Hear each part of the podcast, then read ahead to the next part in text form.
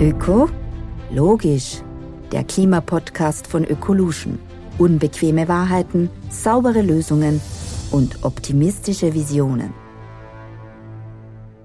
Künstliche Intelligenz ist spätestens seit ChatGPT in aller Munde wie sich KI in den nächsten Jahren weiterentwickeln wird und warum Artificial Intelligence nicht nur Energie braucht, sondern auch hilft, Energie zu sparen, das bespreche ich heute mit Universitätsprofessor, Diplomingenieur Dr. Stefan Woltran. Herzlich willkommen. Schönen guten Tag, danke für die Einladung.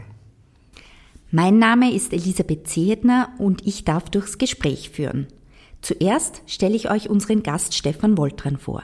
Er studierte Informatik an der TU Wien und schloss im Jahr 2003 seine Dissertation ab. 2015 wurde er als Professor für formale Grundlagen von künstlicher Intelligenz an die TU Wien berufen. Seit 2020 ist er Leiter des Arbeitsbereichs für Datenbanken und Artificial Intelligence Vizestudiendekan der Fakultät für Informatik und außerdem Co-Leiter des Centers for Artificial Intelligence and Machine Learning an der TU Wien. Was sind denn jetzt aus Ihrer Sicht die wichtigsten Anwendungen von KI? Ja, es gibt natürlich sehr viele Anwendungen in vielen Bereichen. Einerseits eigentlich die klassische Regel, logikbasierte KI. Die findet man zum Beispiel im Navigationsgerät, wenn man eine kürzeste Route berechnen will, bei Erstellen von Schichtplänen, von Fahrplänen, sogar wenn sich Ihr Laptop ein Update holt, wird die Konfiguration der Softwarepakete äh, mittels klassischer KI-Techniken optimiert und Microsoft nutzt zum Beispiel auch KI-Techniken, um ihre Software zu verifizieren. Das sind die, die eine Seite. Was in den letzten Jahren natürlich massiv an Bedeutung gewonnen hat, sind äh, Anwendungen, wo datengetriebene KI äh, zur Geltung kommt. Stichwort Machine Learning, Stichwort neuronale Netze. Jeder und jede von uns verwendet, äh, kommt damit in Berührung mittels sogenannter Recommender Systems, Empfehlungssysteme. Das findet man beim Online-Shop, bei den Streaming-Diensten, wo einem sozusagen Produkte vorgeschlagen werden aber auch bei der ganz normalen Internetsuche. Ne, die Reihung der Suchergebnisse wird mittels KI-Algorithmen eigentlich vorgegeben. Ähm, oder bei den Social Media natürlich. Ne. Auch da wird mittels KI versucht zu ermitteln, welche Beiträge mir oder Ihnen am besten gefällt, damit wir so lange wie möglich auf diesen Plattformen bleiben. Gibt aber natürlich auch noch viele andere Anwendungen, mit denen wir vielleicht nicht jeden Tag in, in Berührung kommen, im Bereich der Medizin, ja, Mustererkennung, sprich Tumorerkennung zum Beispiel, äh, oder Bilderkennung, allgemein Gesichtserkennung, was manchmal auch, ja, auch missbräuchlich eingesetzt werden kann, Musikerkennung, etwas, was man vielleicht nicht so am Radar hat, man kann sich wenn irgendwo Musik spielt und es fällt einem nicht ein, was das für ein Lied ist, ne, und man hat die, die passende App, wird Ihnen, das, wird Ihnen diese sagen, was das für Musik ist. Auch das ist KI. Oder jetzt nochmal zurück zur Medizin, natürlich äh, auch in der, Medikam äh, in der Entwicklung von Medikamenten. Und dann gibt es jetzt das relativ Neue, na, Sie haben es ganz am Anfang schon erwähnt, generative KI, ChatGPT, wo Texte erstellt werden oder äh, Stable Diffusion Techniken für Bilderstellung, äh, Bildgenerierung, Videogenerierung, diese Sachen. Das würde ich mal sagen, deckt sozusagen die Bandbreite, wo KI-Techniken der verschiedensten Methoden zum Einsatz kommt. Mit einem Wort, man kommt an KI nicht vorbei. Was erwarten Sie denn in der Entwicklung? Wie wird das in fünf bis zehn Jahren sein? Ich meine, was wahrscheinlich jetzt wirklich tatsächlich eine gewisse Änderung in, in, hervorruft, ist, dass mittels hm, Systeme wie ChatGPT die KI allgemein zugänglich wird und man aktiv mit der KI interagieren kann. Vorher war es eigentlich eher so, Stichwort Suchmaschine, Stichwort Social Media, dass man eigentlich nur Passagier war. Was einem die KI vorgeschlagen hat, hat man müssen irgendwie hm, hinnehmen, aber jetzt ist man sozusagen Aktor und, und das auch sehr niederschwellig. Jeder und jede kann diese Systeme verwenden und dementsprechend ist es natürlich aktuell gerade sehr spannend ja, und auch schwierig abzuschätzen, wo uns das in den nächsten Jahren hinbringen wird. Ja, es gibt da äh, sozusagen naive Utopien positiver Natur bis zu den Dystopien. Ja, und ich würde das äh, vielleicht gern versuchen, ein bisschen diese beiden Pole äh, einmal darzustellen und auch vielleicht zu hinterfragen. Was ich nämlich glaube, ist, dass die Entwicklung oder ähm, die Situation, wie wir sie in, in fünf Jahren haben werden, maßgeblich davon abhängt, wie stark und wie gut greifend die Regulierungen in diesem Bereich sein werden, die ja von der Europäischen Union aktuell versucht werden, auf den Weg zu bringen. Vielleicht vom positiven Standpunkt her, wenn man sich jetzt eben ChatGPT als Beispiel nimmt, ne, das ist natürlich, eine, wie gesagt, eine KI für alle, ja, die einem ja auch sehr helfen kann. Ne. Sie wissen alle, ChatGPT erzeugt sehr gute Texte. Ja, man kann ChatGPT einen Lebenslauf schreiben lassen, eine Motivation schreiben, eine Antwort schreiben, was auch immer. Das ist natürlich für, für Leute vielleicht mit Sprachdefiziten oder die eben nicht in der Muttersprache kommunizieren können, in diesem Mailverkehr oder Briefverkehr natürlich sehr, ein sehr hilfreiches Werkzeug. Ein anderes Stichwort ist eben individuelle Lernhilfen. ChatGPT als Nachhilfelehrer. Das ist natürlich etwas, was gut entwickelt werden muss, aber KI im Allgemeinen kann natürlich äh, für individualisiertes Lernen äh, ist das eine, schon ein sehr spannendes und, und wichtiges Anwendungsgebiet. Dadurch hat es ja in manchen Publikationen ja diese sozusagen, dieser Vergleich, ChatGPT ist der Taschenrechner äh, dieses Jahrzehnts ein bisschen, äh, wie soll man sagen, hat sich ein bisschen da hervorgetan, dieser Vergleich, den ich aber sehr, für sehr gefährlich halte, aus zwei Gründen. Einerseits ist der Taschenrechner immer korrekt und ChatGPT, wie wir wissen, nicht immer, ne, aus verschiedenen technischen Gründen. Ähm, und das Zweite, und das ist vielleicht nur das Entscheidendere, ist, der Taschenrechner gibt jedem von uns die gleiche Antwort. Das muss bei ChatGPT in Zukunft nicht sein. Warum? Weil natürlich der personalisierte, ähm, oder wenn man sich, wenn sich ChatGPT als, als Personal Assistant vorstellt, ne, sollte natürlich auch irgendwas von der Person, sei es der Schreibstil, sei es verschiedene äh, Angewohnheiten, sei es, ist ja dann sehr praktisch das basierend auf, auf, auf, die, auf die vorangegangenen Interaktionen, ja, dann dieses System natürlich äh, mir eine andere Antwort auf eine Frage liefert, als zum Beispiel Ihnen. Ne. Ähm, das zeigt schon, dass, wo ich sozusagen auch die Gefahren sehe, ist eben, an ChatGPT eben wirklich oder ähnliche Systeme stark personalisiert mit dem User, mit der Userin interagieren. Warum ich das für so gefährlich? Ähm, sehen sich sicher Social Media ne? zu Beginn, große Euphorie, Global Village, Demokratisierung überall, man kann sich mit jedem austauschen. Was ist dann eigentlich passiert? Äh, das System, wie sie diese Social Media finanzieren, ist ja diese personalisierte Werbung. Ja? Und die Plattformen machen dann mehr Profit, wenn Sie und ich länger auf dieser Plattform bleiben. Das war das immer das Ziel. Optimierung äh, zeigt dem User den Content, den er gerne sieht oder der ihm aufregt, damit der User, die Userin länger auf der Plattform bleibt. Das heißt, ich habe wahrscheinlich andere, ich bekomme andere Sachen, andere Videos auf YouTube vorgeschlagen als Sie. Das ist ja irgendwie ganz, ganz schlüssig. Aber wir wissen alles, war das in, wohin das eigentlich in der letzten Konsequenz geführt hat. Ne? Stichwort Echokammern, Stichwort Filterblasen. Man, man, hört eigentlich gern das, was man selbst vertritt. Äh, es hat sich ja herausgestellt, dass man länger auf den Plattformen verweilt, wenn man die Leute ein bisschen provoziert und aufregt, der immer, immer härteren Content sozusagen bietet. Und jetzt stellen wir uns halt vor, dass das bei einem Chatprogramm, mit dem ich mich ja austausche ja, und wo ich eigentlich dadurch, dass ich das so menschlich vielleicht wahrscheinlich noch mehr Vertrauen hin entwickle, jetzt als normaler User, als normale Userin, als zu einer Social Media Plattform. Wenn ich den frage, ist es jetzt gut, wenn ich, wenn ich jetzt auf diese Corona-Demo gehe, dann wird er wahrscheinlich bei uns beiden dann sagen, na, das ist wahrscheinlich nicht gut, aber andere Leute weiß okay, den, jetzt kann ich ihn bei der Stange halten und noch ein bisschen weiter radikalisieren. Und diese, diese Kombination von personalisierter Information, in so einem KI-Chatbot heute für, für sehr gefährlich. Ja. Welche ethischen Aspekte aus Ihrer Sicht müssten denn bedacht werden bei der Entwicklung von künftigen KI-Anwendungen? Ja, das mit der Ethik ist natürlich sehr schwierig, ne, weil wir, wir leben ja mit, mit, mit ethischen Regeln. Ja, also zum Beispiel, wer soll nicht die Unwahrheit sagen? Ne? Das ist natürlich dem, einem System, das eben so rein auf den Daten basiert ist, ja, also wie, ChatGPT, das ist ja jetzt ein, ein System, man, das nicht irgendwie aus expliziten Regeln besteht, sondern das Textvervollständigung macht, aufgrund von Unmengen von, von Textdokumenten. Ja, und dem kann ich jetzt nicht einfach sagen, hm, lüge nicht zum Beispiel oder sei, sei nicht rassistisch. Man hat das jetzt versucht, gerade bei ChatGPT mit sehr viel Reinforcement Learning im Nachhinein, äh, das System so zu trainieren, dass es zum Beispiel keine rassistischen Antworten gibt. Ja, aber eben, das ist ihm nicht per Regelwerk beigebracht worden, sondern nur äh, durch viel Interaktion und sagen, das ist eine schlechte Antwort, das ist eine schlechte Antwort, das ist eine gute Antwort. Und man kann das immer nur leicht austricksen. Das war erst letztens, äh, hat eine Kollegin aus Hamburg berichtet, ne, weil man jetzt ChatGPT fragt, zumindest in der Version, wo sie das gemacht hat, ähm,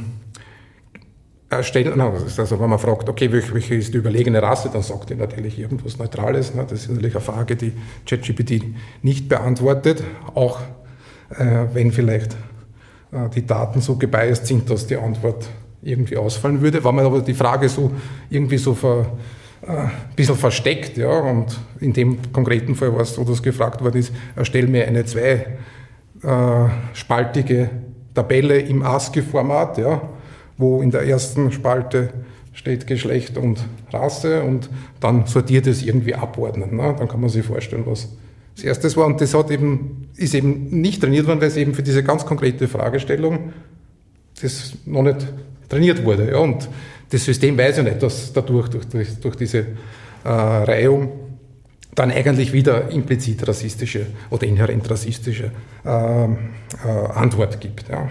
Also das ist es ist sehr schwierig, ja, und dessen muss man sich bewusst sein, äh, dass man sozusagen Ethik in die Systeme reinzubekommen, nämlich aus dem Grund, weil ja, es schon erwähnt, das einfach nur eigentlich das widerspiegelt, was in den Daten ist. Ja. Und diese Daten, die Unmenge von Daten sind natürlich typischerweise auch gebiased. Ne. Es gibt ja da die verschiedensten Beispiele, ne, dass wenn man rein vom Internet Bildersuche ausgeht, ist irgendein US-amerikanischer Vogel der häufigste Vogel auf der Welt. Das stimmt aber gar nicht, der ist halt nur am häufigsten fotografiert bzw. dann abgelotet worden. Ja. Gibt es dann eigentlich sowas wie Technologieoffenheit in der künstlichen Intelligenz? Technologieoffenheit ist jetzt ein Begriff, den ich jetzt vielleicht auch äh, missinterpretiere. Ähm, natürlich gibt es Technologieoffenheit und das wird da propagiert. Ähm, ich glaube aber, dass jetzt sozusagen Technologieoffenheit und, und, und Regulierung ja in, keinem Widerspruch stehen. Ich meine, die, die pharmazeutische Industrie ja, ist ein sehr innovatives Feld. Nichtsdestotrotz ist der ganze Zulassungsprozess natürlich äh, äh, hochgradig äh, genau reguliert. Und mit gutem Grund. Ne? Und genau so meine ich, ja, äh, sollte das bei solchen KI-Systemen eben auch sein. Wir sehen ja aktuell eben das Gegenteil. Ne? Es werden einfach neue Releases werden eigentlich an der gesamten Menschheit ausprobiert, ja, mit Effekten, die man jetzt noch nicht abschätzen kann, weil nochmal Stichwort Social Media, ne, wo das eben genauso war, äh, müssen wir jetzt mit den diversen Auswirkungen davon leben, sei es jetzt äh, Stichwort Brexit, also Sie kennen das alle, ähm, äh, Stichwort Fake News und so weiter. Ne. Noch dazu, und das ist vielleicht noch ein weiterer Aspekt, den man da beachten muss, ähm, haben dann ja diese, diese, diese Konzerne, die diese, diese großen Plattformen oder dann diese großen äh, KI-Systeme betreiben, ja eine unheimliche Macht. Ne? Auf Twitter kann der Chef sagen, du darfst noch was sagen, du darfst nicht mehr was sagen. Ja? Das ist ja willkürlich im Endeffekt. Ne? Und das muss man sich schon fragen, ob man sowas haben will. Wenn ich das jetzt richtig zusammenfassen darf, sind Sie für eine sinnvolle Regulierung, damit dem Wildwuchs Einhalt geboten wird, aber damit vor allem auch die positiven Aspekte der KI erhalten bleiben. Auf die würde ich jetzt gerne auch ein bisschen schauen. Mhm. Glauben Sie, dass KI auch einen Beitrag leisten kann, gesellschaftliche Herausforderungen, wie zum Beispiel den Klimawandel, zu lösen? Mhm. Ich, ich möchte nur äh, äh, vielleicht nur eine Ergänzung bevor wir zum Klimawandel kommen, zur Regulierung noch sagen, weil mir das ganz wichtig ist. Weil oft wird ja dann auch gesagt, es liegt ja in der Verantwortung des Konsumenten, der Konsumentin, ob man sich diese Sachen kauft, ob man seine Daten hergibt, etc. etc. Ähm, ich bringe da gern das Beispiel vom Gratisbenzin. Kennen Sie das Gratisbenzin? ähm, um, um das Wirtschaftsmodell, das hinter diesen Plattformen steht, zu veranschaulichen. Ne? Also nehmen wir an, der Mineralölkonzern sagt, es gibt Gratis-Benzin ja, unter der Auflage, dass ihr Auto verwandt wird, äh, GPS-Tracker hat und der Konzern hat Zugriff aufs Radio und spielt immer passende Werbung ein. Ne? Wenn Sie jetzt in eine Ortschaft einfahren, hören Sie dann im Radio, können Sie nicht abschalten, dort gibt es was Gutes zum Essen, wenn am Rücksitz das Baby schreit, kommt eine Windelwerbung, etc. etc. Ne? Das kann man sagen, okay, Konsument, Konsumentin kann sich das aussuchen oder nicht. Aber, das, aber das, diesen Gratisdienst, ja, dieses Gratis Treibstoff nehmen will und sich halt diese personalisierte Werbung dann reinziehen muss. Oder nicht nur. Und das ist der wichtige Punkt. Ja. Das hat ja Nebeneffekte. Ja. Und in dem Fall wäre es, dass dann viele Leute wahrscheinlich extrem viel mit dem Auto fahren, weil es ja nichts kostet. Und wollen wir das als Gesellschaft? Jetzt Stichwort Klimawandel, jetzt haben wir gleich den Übergang. Natürlich nicht. Ne? Darum muss man solche Sachen regulieren. Ähm, Klimawandel. KI und Klimawandel. Das ist natürlich äh, eine spannende Geschichte. Das ist nicht ganz mein Spezialgebiet. Ich habe, wir haben in, bei uns an der TU Wien ähm, in der Digital Humanism äh, Lecture Series, ja, haben wir immer wieder so alle paar Wochen Vortragende, ähm, eben virtuell. Und da war vor ein paar Monaten war der, der David Rolnick äh, zu Gast, der sich mit dem Thema auseinandersetzt. Und der ähm, hat in seinem Vortrag, und das finde ich an sich sehr wichtig und sehr gut, sich das so zu überlegen, eigentlich vier Aspekte äh, oder vier Gebiete vorgestellt, wo KI Einfluss auf den Klimawandel. Die vier Gebiete oder die vier Aspekte oder die vier, soll man sagen, die vier Effekte sind, okay, einerseits KI hilft ja, beim Klimawandel, die KI-Anwendung, KI-Anwendungen, die schaden, dann der Energieverbrauch von KI, den Sie schon angesprochen haben, und dann sozusagen systemische Effekte. Okay, ich werde kurz zu jedem ein bisschen was sagen. Okay, äh, wo kann KI Schadstoffausstoß verhindern? Ganz klar in allen äh, Anwendungen, wo ich Energieverbrauch optimiere und dafür KI verwende. Ja, kann man durch Daten, durch, kann ja Vorhersage machen, muss ich jetzt eine Heizung anstellen, kann ich, äh, muss ich jetzt das Feld gießen oder kommt nicht. Also alle möglichen Anwendungen kann man sich da vorstellen überhaupt äh, grob gesprochen auch, wo KI dazu benutzt wird, um, um, um überhaupt wissenschaftlichen Fortschritt zu erzielen in dieser Richtung. Ja, das kann eben, ich weiß es nicht, ja, Design von E-Fuels helfen, etc. etc. Also das, was man sich mal so, mal eh vorstellt. Und dann gibt es natürlich genauso die negativen Effekte, wo KI eingesetzt wird, um zum Beispiel neue Ölfelder zu erschließen, ne, durch Satellitenbilder, mit Bilderkennung zum Beispiel. Also genau, wo man sagt, okay, da optimiert man oder minimiert man Energieverbrauch, kann man natürlich genauso sagen, ich verwende KI, um die Kosten zu minimieren, was typischerweise ja zumindest kurz- bis mittelfristig nicht unbedingt dasselbe ist wie eine Energieminimierung, ne, also oft das Gegenteil. Dann ist, oft kommt die Frage, wo, wie viel Energie verbraucht ein KI überhaupt? Ist das nicht von sich aus schon der, der Klimakiller? Da ist, ist natürlich sehr schwer, aber die Einschätzungen gehen davon aus, dass von weltweiten äh, wie sagt man, äh, CO2-Emissionen der ganze IKT-Sektor zwischen 1 und 4 Prozent ausmacht. Also eigentlich eher wenig. Ja. Und davon wiederum nur 15 Prozent die KI. Also man ist da unter einem Prozent. Würde ich das nicht sagen, kann man vernachlässigen, ist aber äh, jetzt nicht vielleicht so, dass man die Hände über den Kopf zusammenschlagen muss. Energie, der Energieverbrauch äh, entsteht ja beim Trainieren dieser Modelle hauptsächlich. Ja. Äh, das heißt, wenn, wenn ich oder Sie jetzt sagen, ah, ich verwende ChatGPT nicht, weil wenn ich da Anfrage stelle, dann braucht es so viel Energie, das ist falsch. Ne? Das ist ja schon trainiert, das können wir jetzt eh nicht mehr ändern. Ja. Und da ist aber tatsächlich so, dass da eigentlich immer Fortschritte gemacht werden. Aber wenn man einmal sozusagen mit, mit Rechenaufwand was trainiert hat, weiß man beim nächsten Mal schon, okay, man kann das natürlich alles ein bisschen eleganter machen, dann braucht es weniger und so weiter. Und das trainiert wird ja nur, so wie GPT wird ja eigentlich sozusagen nur einmal trainiert, massiver Energieverbrauch, Anfrage, fast kein Energieverbrauch. Die spannendste, spannendste sind eben die, die, die systemischen Effekte, wo KI zu, tra zu tragen kommt. Das, so äh, kann man sich verschiedene Beispiele vorstellen. Also zum Beispiel eben äh, Online-Shops, ne? Empfehlungssysteme in Online-Shops. Ne? Ist das energiesparend oder nicht? Ne? Weil an sich, wenn ich mir das bestelle, fahre ich nicht mehr von, einem, von einer Boutique zur anderen, um das passende äh, Kleid oder die passende Jacke zu finden, sondern ich mache das im Netz. Das ist wahrscheinlich einmal besser. Andererseits, wir wissen das alle, äh, gut, brauchen die dort natürlich Rechenleistung. Das muss ja dann kommen. Viele Leute geben das dann zurück, das verschwindet dann im Mist ja, und so weiter. Ja. Schwierig, schwierig abzuschätzen, wie da der Effekt ist.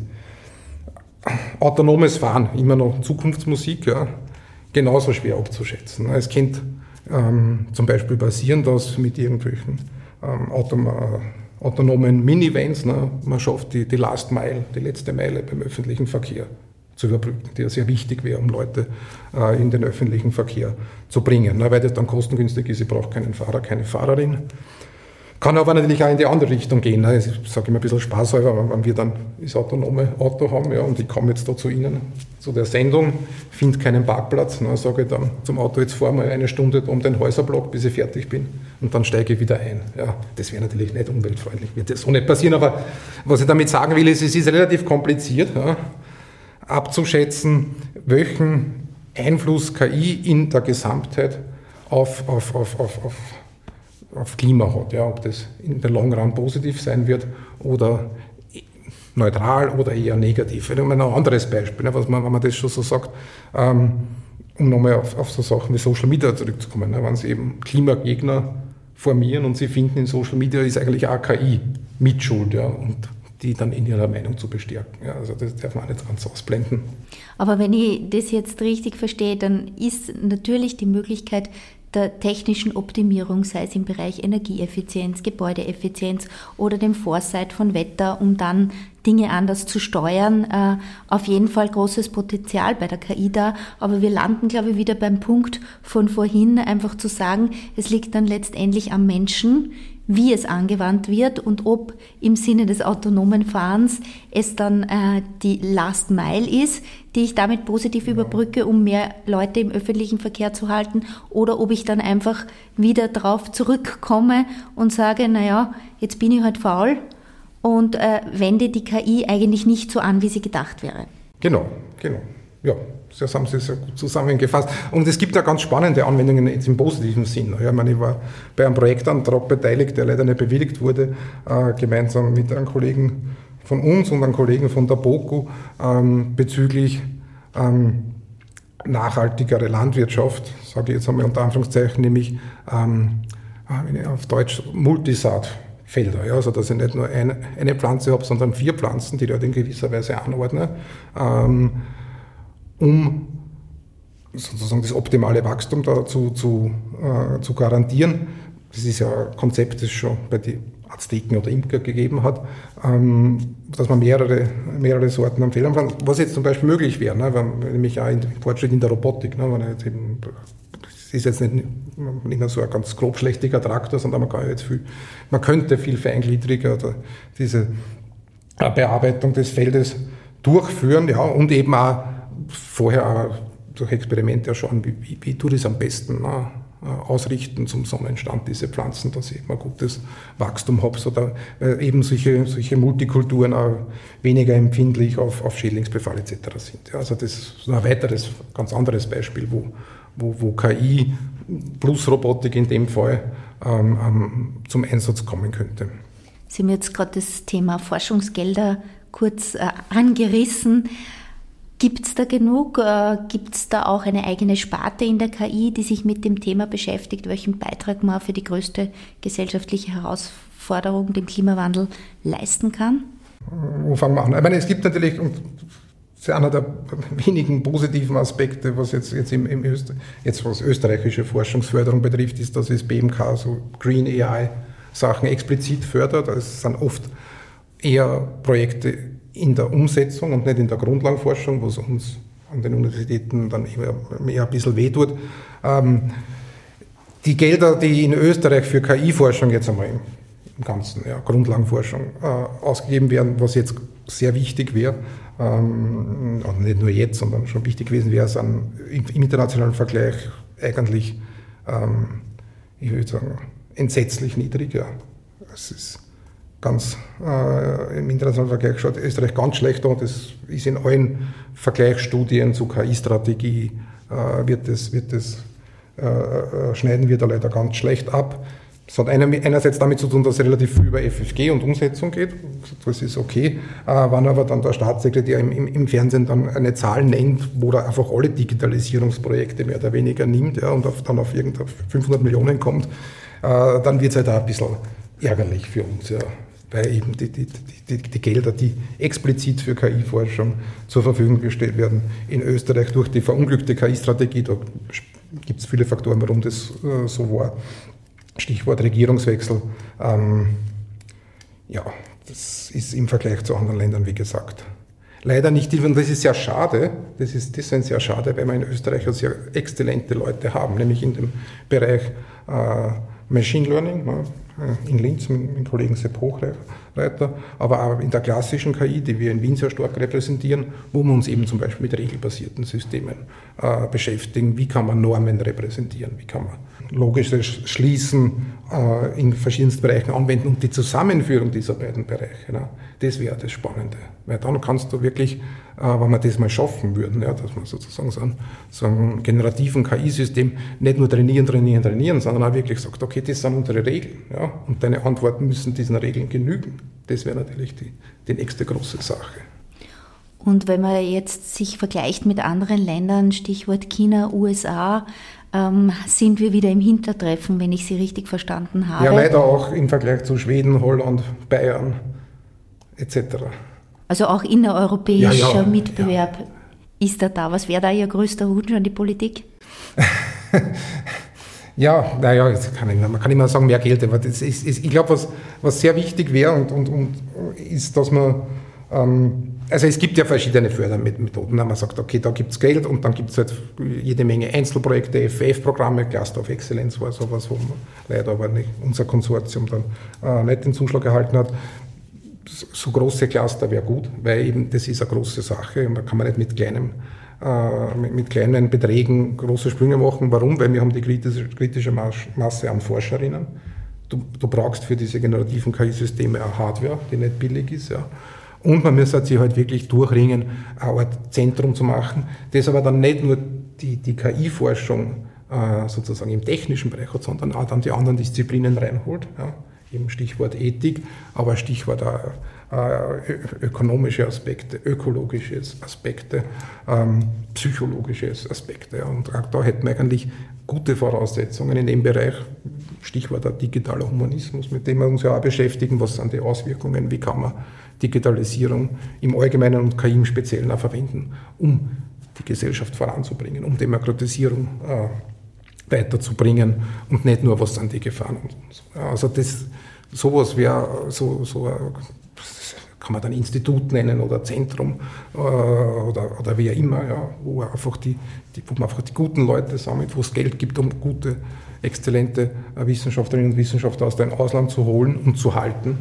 Das wäre natürlich super.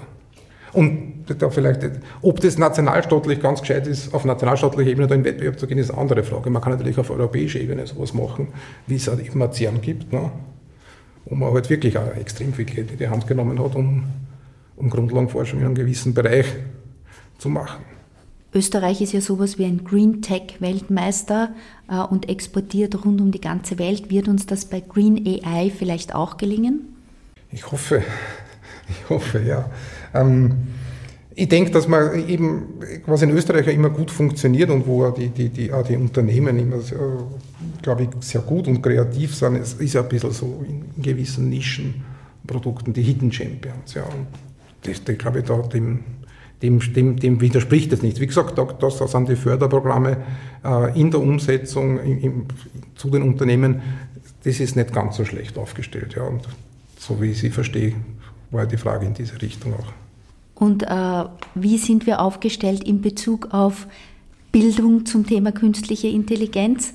Also können die Jungen von heute mit solchen Technologien umgehen? Wie nehmen wir die, die nicht mehr im Schulsystem mit?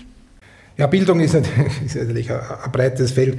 Ähm, ich glaube, dass an den Universitäten äh, wir Leute in Österreich, aber auch in Europa sehr gut ausbilden in dem Bereich. Ja.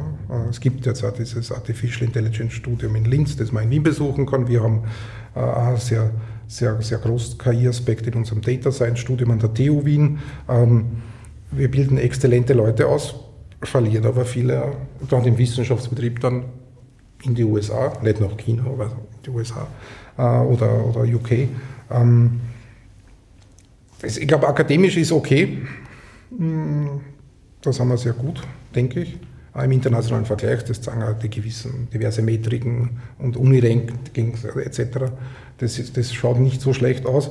Äh, über die Schule kann ich so viel nicht sagen. Was, was ich aber glaube, ist, dass jetzt, jetzt nochmal Stichwort ChatGPT, man muss natürlich überlegen, wie man damit umgeht, ja, nämlich in, in verschiedenen äh, Aspekten. Und da hilft vielleicht ein bisschen dieser Taschenrechnervergleich, ja, weil man, es ist ja auch nicht so, dass man in der Volksschule in der ersten Klasse die Leute, die Leute, die Kinder den Taschenrechner in die Hand bekommen, sondern man lernt natürlich Grundrechnungsorten äh, und, und, und kompliziertere Sachen einmal im, im Kopf oder dann mit der Hand.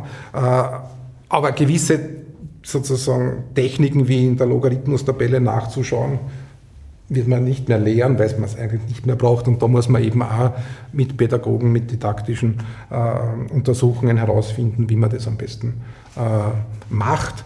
Äh, nur iPads herzugeben, wird zu wenig sein. Und wie kann man äh, der Gesellschaft vermitteln, dass sie keine Angst haben braucht vor künstlicher Intelligenz? Ja, das ist, das ist natürlich eine, Frage, die, die jetzt ein bisschen so intendiert, Sie brauchen eh keine Angst haben, das glaube ich nicht. Man muss schon gewisse... Äh, äh oder wie man, kann man das Bewusstsein vermitteln, ja, was künstliche Intelligenz genau, das ist, glaube ich, das äh, an Chancen und Risiken birgt. Das ist, das ist glaube ich, wichtig. Ich meine, das spielen jetzt wieder vier Aspekte rein. Das eine, ich habe schon erwähnt, ist, ist, ist ja eben, wie, wie geht jetzt der normale User, die normale Userin mit diesen Systemen um? Einerseits, welche Daten gibt man her? Ne? Ohne zu wissen, was damit passiert. Ich meine, da ist ja schon ein bisschen was passiert. Äh, auf, glaube ich, was da wichtig ist, ist eigentlich schon ähm, Bewusstsein zu schaffen, wie diese Sachen funktionieren, was sie können, was sie nicht können. Ja? Ähm, warum ist das wichtig? Einerseits, der Mensch tendiert ja dazu, Maschinen jeglicher Form, ja, sozusagen, sobald die irgendwas tun, was wir auch können, gleich alles Mögliche hinein zu interpretieren? Animismus, ja, also man, man denkt ja dann, dass dieses, nur weil sie diesen einen Aspekt menschenähnlich macht, dass das daher Bewusstsein hat, etc., etc. Das ist, das ist natürlich ein Problem. Und ein großes Problem ist ja, das ist jetzt vielleicht nicht unbedingt jetzt für den normalen User, aber dort, wo KI-Systeme zum Einsatz kommen, ist, was man Automation Bias nennt. Ja, dass man eben Antworten der Maschine eigentlich fast blind vertraut, weil sie ja sozusagen aus dem Rechner kommen. Und aber sozusagen der Mensch die, die, die Endentscheidung noch hat, ja, ist es dann gar nicht so leicht.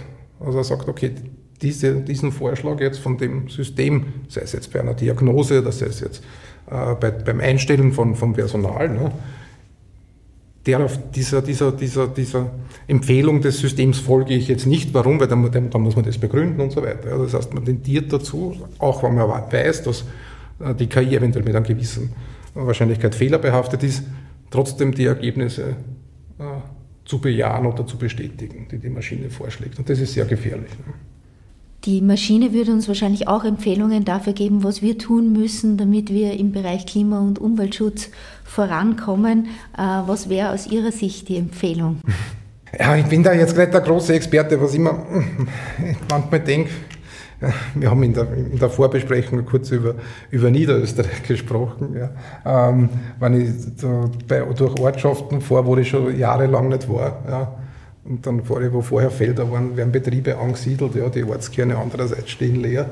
Also Stichwort Bodenversiegelung, es ist eigentlich, das denkt man manchmal schon, ne, das ist, da geht noch einiges schief, da kann die KI dann auch nicht, auch nicht viel helfen. Ja, aber, mh, hm, Bodenversiegelung können Sie jetzt wahrscheinlich persönlich nicht ändern, aber was ist denn das, wo Sie sagen, tagtäglich, das ist mein kleines Eizahl, das ich für mehr Klima- und Umweltschutz beitrage? Ja, sozusagen. Negativerweise bin ich Autofahrer, ja, ich auch hin und her pendle, habe mir aber jetzt auch bewusst entschieden, 100 Autobahn 80 Landstraße zu fahren. Das ist an sich sehr, sehr angenehm und sehr entspannend, muss ich sagen. Und man merkt tatsächlich, dass das weniger Sprit verbraucht.